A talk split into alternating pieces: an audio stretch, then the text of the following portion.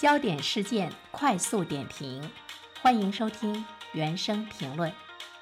航班起飞五十分钟，乘客求助。呃，三月五号的时候呢，从南京飞往昆明的呃东方航空的一个航班上，呃，他们呃。跟这个空地呢进行了紧急的联动，完成了一次惊心动魄的关火任务。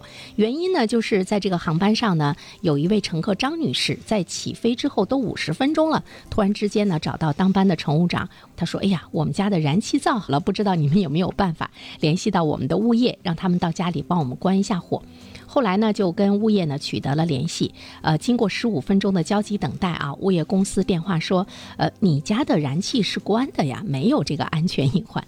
呃，但是不管怎么说，我们会看到呢，这个空间和地面的这个联动丝毫呢没有这个耽搁，而且呢，机组在航班落地之后呢，接受采访的时候说，我们能够体谅这个旅客当时他有多么着急。平时遇到这样的情况，立马往家赶，在天上你可能赶不回去。这个新闻。呢我还有两个比较兴趣点，第一个呢，就是这个物业他怎么能够进到家里去？可能是有密码，我们现在的锁都有密码。再一方面的话呢，我们会想到就呃，今后的这种呃联动，你家里的这个煤气忘关了，家里的电灯忘关了，但是呢，我们都知道，呃，我们可以通过手机这个手机的这个控制，可以对家里的这个家电呢进行一系列的开关这方面的控制。